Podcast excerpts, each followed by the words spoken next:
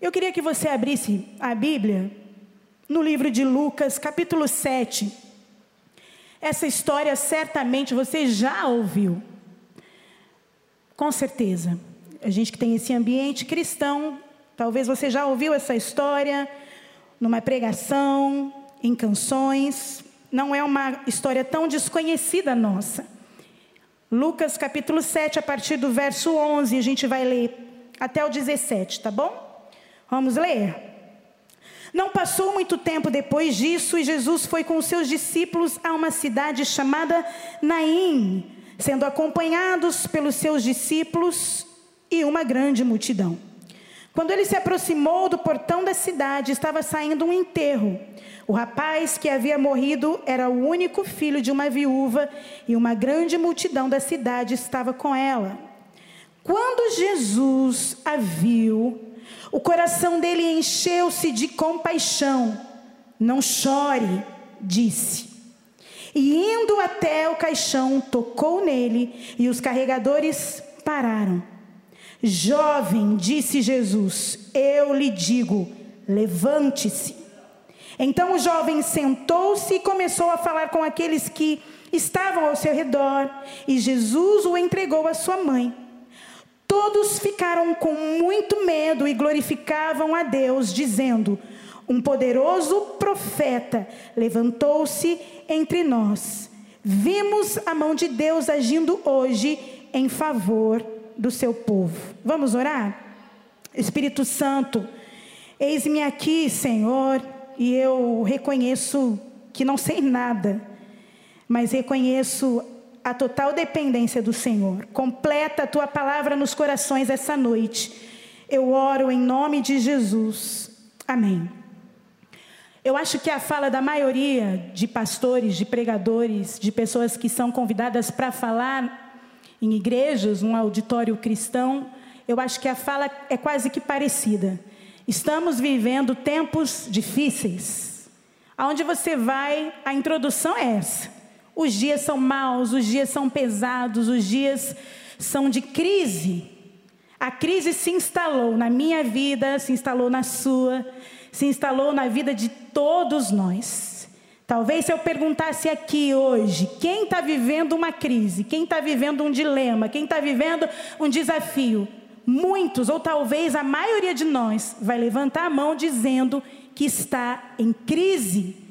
E a crise ela não só pegou a gente nessa questão da saúde, né, da pandemia, do que a gente está vivendo, proibido de ir e vir muitas vezes, não. Ela se instalou na política que a gente está vendo aí, se instalou na questão religiosa que nós também estamos vendo aqui.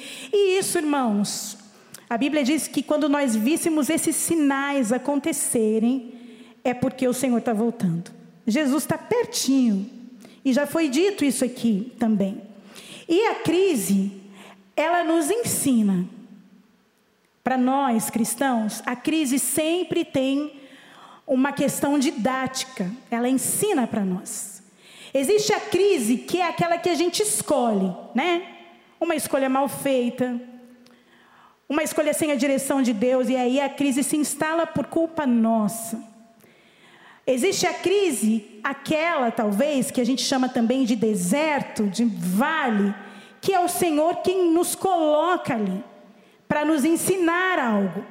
E é interessante que a gente precisa definir bem que tipo de crise nós estamos, para a gente não se perder no meio do caminho.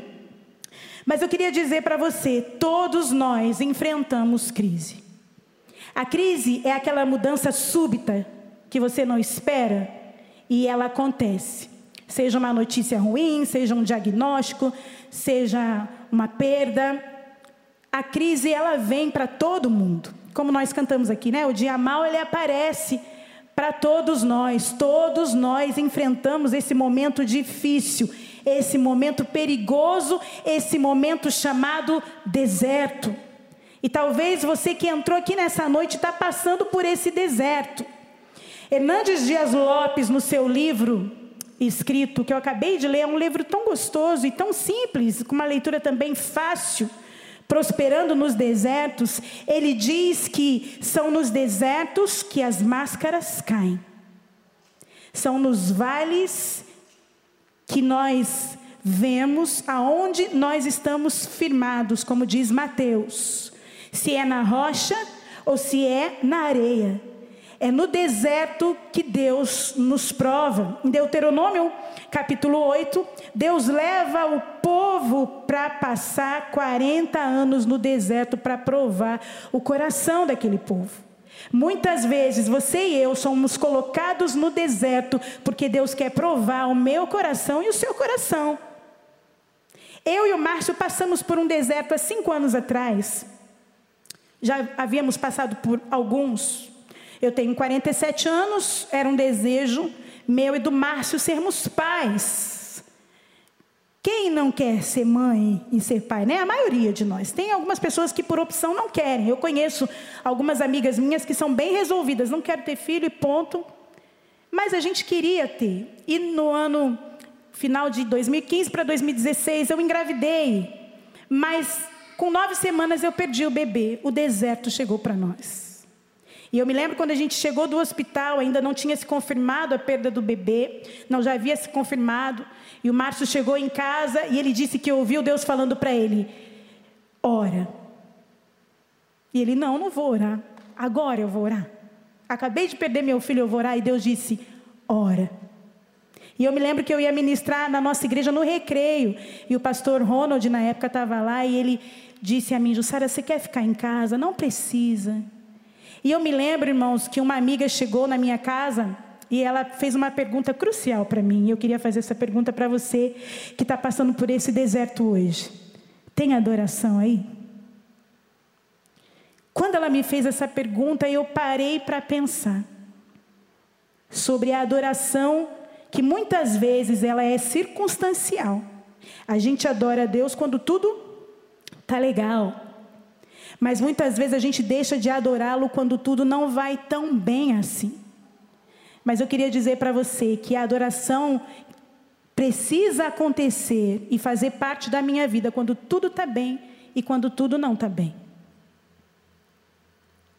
Existe uma canção que esses dias eu estava ouvindo lá na minha casa.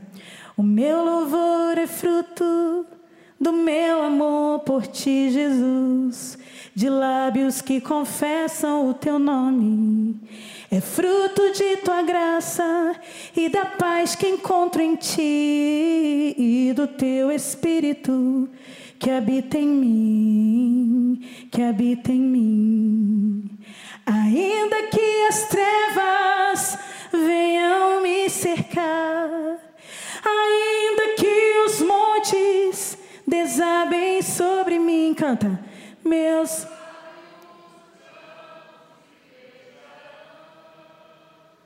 para sempre hei de te louvar. O louvor precisa existir no tempo bom e no tempo não tão bom assim. Tem adoração aí? Glória a Deus. A gente acabou de ler uma história de uma mulher que perdeu seu único filho, uma viúva. E naquele contexto, a maioria de nós já sabe que a mulher era uma mulher discriminada, não valorizada, não tinha voz na sociedade. A mulher era criada para cuidar de filhos, do marido, da casa. A mulher não sabia ler, não sabia escrever. A mulher não tinha vez. A mulher não saía para trabalhar. Quem trazia o sustento para casa era o homem, era o marido.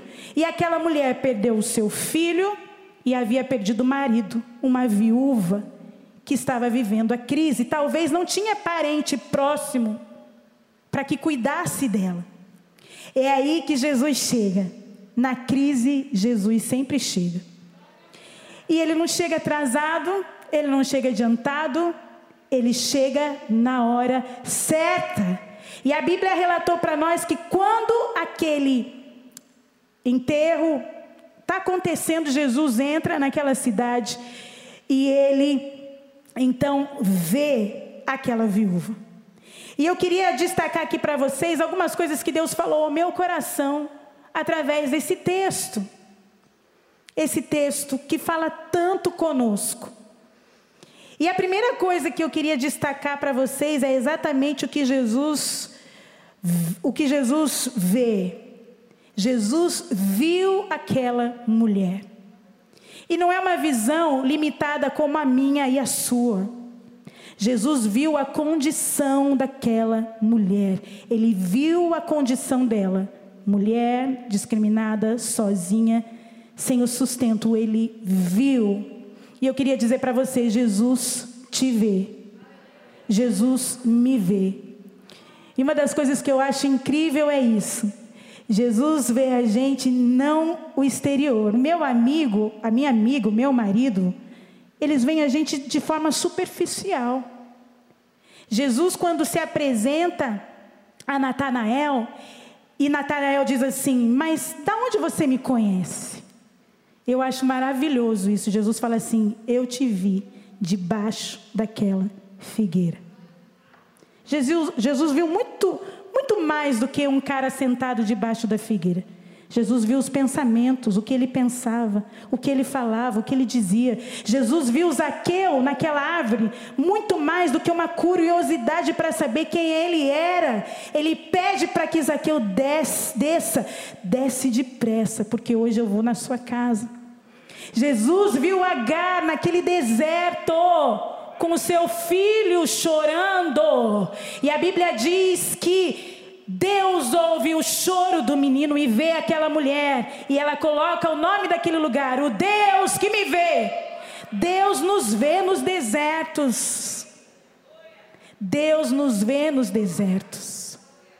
A segunda coisa que eu aprendo aqui é que Jesus se compadece de nós. E a compaixão ela é um amor que leva à ação. A compaixão leva a gente a fazer algo, não olhar de forma passiva, não. Jesus se dirige àquela mulher com paixão. Ele vai e ele toca naquele caixão. Talvez aqui pensando um pouquinho, colocou a mão no ombro dela, né? E disse para ela: Não chora, eu estou aqui. Jesus ele vai na nossa direção. Eu queria que você não se esquecesse disso. Compaixão é fazer algo. Talvez Deus quer usar você para ser esse canal de bênção para outra pessoa. Você já parou para pensar nisso?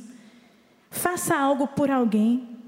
Seja os braços de Jesus, sejam os pés de Jesus, seja o abraço, o sorriso de Jesus. Talvez alguém esteja precisando que você faça isso. Uma vez eu peguei um Uber, e às vezes a gente fica brigando tanto por isso aqui para cantar no Ministério de Louvor, para para um microfone, para cantar, irmãos. E tem tanta gente que precisa ouvir a minha voz e a sua voz, você que canta, que ministra, dentro de um carro. E eu peguei uma vez um Uber, vários, eu estou contando um só, um testemunho de um. E eu estava indo para a nossa igreja ministrar no culto de mulheres. E o motorista me perguntou: Você está indo para onde? Eu estou indo para o culto. Eu sou cantora. Ele é mesmo, e você vai cantar o quê? Eu falei: Nossa, me pegou.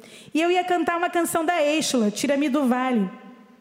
Tira-me do vale, quero ver tua mão. Eu comecei a cantar para ele. E para minha surpresa, ele começou a chorar na hora. E ele virou para mim e ele disse assim: Eu estou nesse vale. Eu falei, meu Deus, o que, que eu faço agora? Porque às vezes pega a gente de surpresa, né? E eu falei, moço, deixa só eu fechar o olho, o senhor fica com o olho aberto. E eu vou orar pela sua vida. E eu orei pela vida dele. Não sei o, o que aconteceu, irmãos, porque não cabe a mim. Mas eu tenho certeza que a semente foi plantada e aquele homem ouviu um carinho de Deus através de uma oração. Quantas vezes a gente chega num supermercado, né, e tem aquela caixa mal-humorada, de mal com a vida, só que você não sabe o que, que ela o que, que ela está passando, o que ela está vivendo. E eu pergunto sempre: tá tudo bem? O que está acontecendo? E para minha surpresa, algumas choram. Para algumas, para minha surpresa, algumas dizem alguma situação difícil. E eu, uma palavra, uma mão no ombro, compaixão, é agir. A gente precisa agir.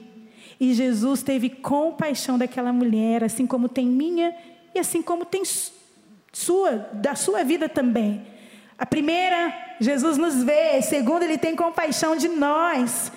A quarta, Jesus. A quarta não, né? A terceira. Jesus tem sempre uma palavra para nós. Sempre. Sempre. A verdade, irmãos, é que a gente não tem tempo para ouvir e nem paciência mais para ouvir Deus falar. Hoje é tudo rápido. Até o WhatsApp agora, se você não está com paciência, você pode acelerar o que a pessoa falou, não é verdade, Gilson? Horrível isso, gente. Isso mostra o quanto a gente não está preocupado com os outros. Isso mostra que a gente não tem paciência mais para ouvir. E eu já me peguei acelerando. E a gente vai achando tudo isso muito normal, vai achando tudo isso muito. Não, é a, a modernidade está trazendo, mas nós estamos nos distanciando cada vez mais. Jesus tem uma palavra para mim e para você sempre. E a palavra que ele tinha para aquela mulher foi: não chores. Talvez a palavra que Deus tem para você nessa noite seja a mesma. Pare de chorar. Mas talvez seja: não desanime. Fica firme e joreis. Não desista. Talvez essa seja a palavra de Deus para você nessa noite. Não pare. Continue. Seja perseverante. Deus tem sempre uma palavra para nós, mas nós precisamos estar dispostos a ouvir a voz desse bom pastor. Eu e você precisamos gastar tempo com a palavra de Deus. É por isso que às vezes a gente se perde no caminho. É porque não ouvimos a voz de Deus. Talvez Deus está dizendo para a gente: para um pouquinho fica um pouquinho quieta e a gente está acelerado. Qual é a palavra que Deus está dizendo para você nessa noite ou nesses dias? Jesus tem uma palavra para mim e para você. Talvez Deus está dizendo: confia, descansa, aquieta, sossega, relaxa. Deus está falando com você mas nós precisamos ouvir a voz do Mestre. O quarto ensinamento é que Jesus é o único que traz de volta aquilo que morreu. Ele é o único que pode trazer de volta o que já está morto. A gente tem Lázaro, o amigo de Jesus que morreu, que havia morrido já há quatro dias, já estava morto. Mas Jesus o trouxe de volta, porque Ele é o único que tem poder para isso. E a Bíblia diz que Ele traz de volta o filho daquela mulher. Ele ressuscita aquele menino. Ele diz para ele: levanta-se, com a autoridade do nome de Jesus, aquilo que morreu pode voltar à vida. Qualquer coisa, irmãos. E a gente não está falando só na questão física, não, mas nós estamos falando daquilo que você já sabe no seu relacionamento, nos seus relacionamentos, seja ele casamento, ou com amigos, ou familiar, ou com filho, Jesus pode, porque ele tem poder e toda a autoridade para isso. Ele tem poder, ele pode trazer de volta. E o último que eu queria trazer para vocês nessa noite é: tudo que Jesus faz tem um propósito. Tudo. E o propósito é glorificar o nome dEle. Tudo que Jesus faz é para que o nome dele seja glorificado. Não é para benefício nosso. Não é para um ego nosso, para massagear. Não é para dizer que a gente ora e é o que a gente ora, Deus. Não. É para a glória de Deus. Para louvor para Ele. Glória para Ele, honra para Ele. Deus nos vê, Deus te vê. Quantas vezes Deus me viu, quantas vezes Ele me respondeu, de formas que eu nem esperava, de formas que eu nem imaginava. Deus tem uma palavra para nós, Deus tem uma palavra para você. Talvez Ele esteja falando com você de forma constante nessa semana, durante esse tempo, durante esses dias, e você não está ouvindo. Deus, ele se compadece de nós, ele se move em direção a nós sempre. A verdade é que muitas vezes a gente acha que é no nosso tempo, que é do nosso jeito e que é da nossa maneira, mas não é. Esses dias eu estava estudando sobre os atributos de Deus, que coisa maravilhosa. Gente, por mais que a gente conheça, o Senhor ele é inesgotável. A gente não pode prender Deus numa caixinha e achar que o que a gente acha é Deus. Não. Deus é ilimitado. Deus é soberano. Deus é sábio em tudo que faz. Mesmo tirando aquilo que a gente mais gosta, ou mesmo dando aquilo que a gente nem queria tanto, Deus é perfeito em tudo o que faz. E sabe quando a gente vai começar a ter uma noçãozinha de Deus? Quando nós começarmos a andar mais com Ele. Quanto mais a gente anda com Deus, mais a gente fica bem resolvido naquilo que Ele resolve tirar e naquilo que Ele, como Senhor, resolve dar. Deus não se prende a nada. Ele não se prende à nossa carinha de choro, ele não se prende aos nossos mimos, ele não se prende aos nossos às nossas é, coisas infantis. Deus não é assim, irmãos. Deus vai além, muito além. Ele se compadece, ele nos vê, ele tem uma palavra para nós. Ele é o único que pode trazer aquilo que está morto à vida. E tudo que ele faz é para a sua glória, é para o seu louvor. Eu não sei se você está aqui nesse tempo de crise, Certamente sim. Mas eu queria que você, nessa noite, entendesse ou relembrasse. Na verdade, eu vim aqui relembrar alguns de vocês. Relembrar que Deus é um Deus que cuida de nós. E que muitas vezes o que você está passando, o que eu tenho passado, é para o meu bem. É para o nosso bem. A gente pode não entender muitas vezes, mas tudo coopera para o nosso bem.